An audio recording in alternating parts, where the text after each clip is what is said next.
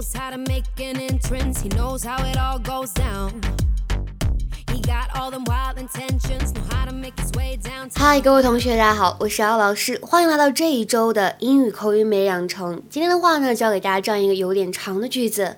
Well, with all due respect, let's leave the creative suggestions to the mothers who have assumed the heavy lifting, shall we? Well, with all due respect, let's leave the creative suggestions to the mothers who've assumed the heavy lifting, shall we? Well, with all due respect, let's leave the creative suggestions to the mothers who have assumed the heavy lifting, shall we? 什么意思呢？我很尊重您，但是呢，我们把这些有创意的想法留给那些挑大梁的妈妈们来考虑，好吗？Well, with all due respect. Let's leave the creative suggestions to the mothers who have assumed the heavy lifting, shall we? 整句话呢，在读的过程当中，注意一下 respect，它当中呢有一个清辅音浊化的现象，这里的 p 要读成 b，respect。还有就是这里的 creative，creative，它的重音的位置值得注意，是在第二个音节上面。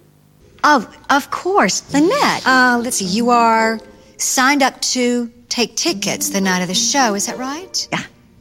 Well, with all due respect, let's leave the creative suggestions to the mothers who've assumed the heavy lifting, shall we? Sure. Whatever. 那么在英语当中呢，heavy lifting 表示的是搬运重物。比如说，我们来看一下这个句子。 his job required him to do a lot of heavy lifting. His job required him to do a lot of heavy lifting. 他的工作需要他做很多搬运重物的事情。那 heavy lifting 如果引申的话呢，可以用来表示 serious or difficult activities or work，严肃或者困难的活动或者工作。我们来看一下这个句子：We can't rely on them to think for us.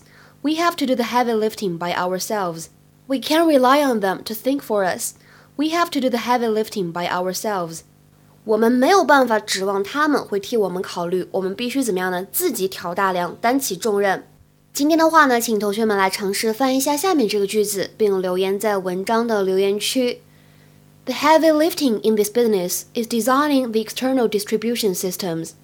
The heavy lifting in this business is designing the external distribution systems. 这句话怎么理解呢？欢迎各位同学的踊跃探讨。OK，see、you guys around，我们下期节目再会，拜拜。I'll be damned if you get away, so I'ma keep you on low.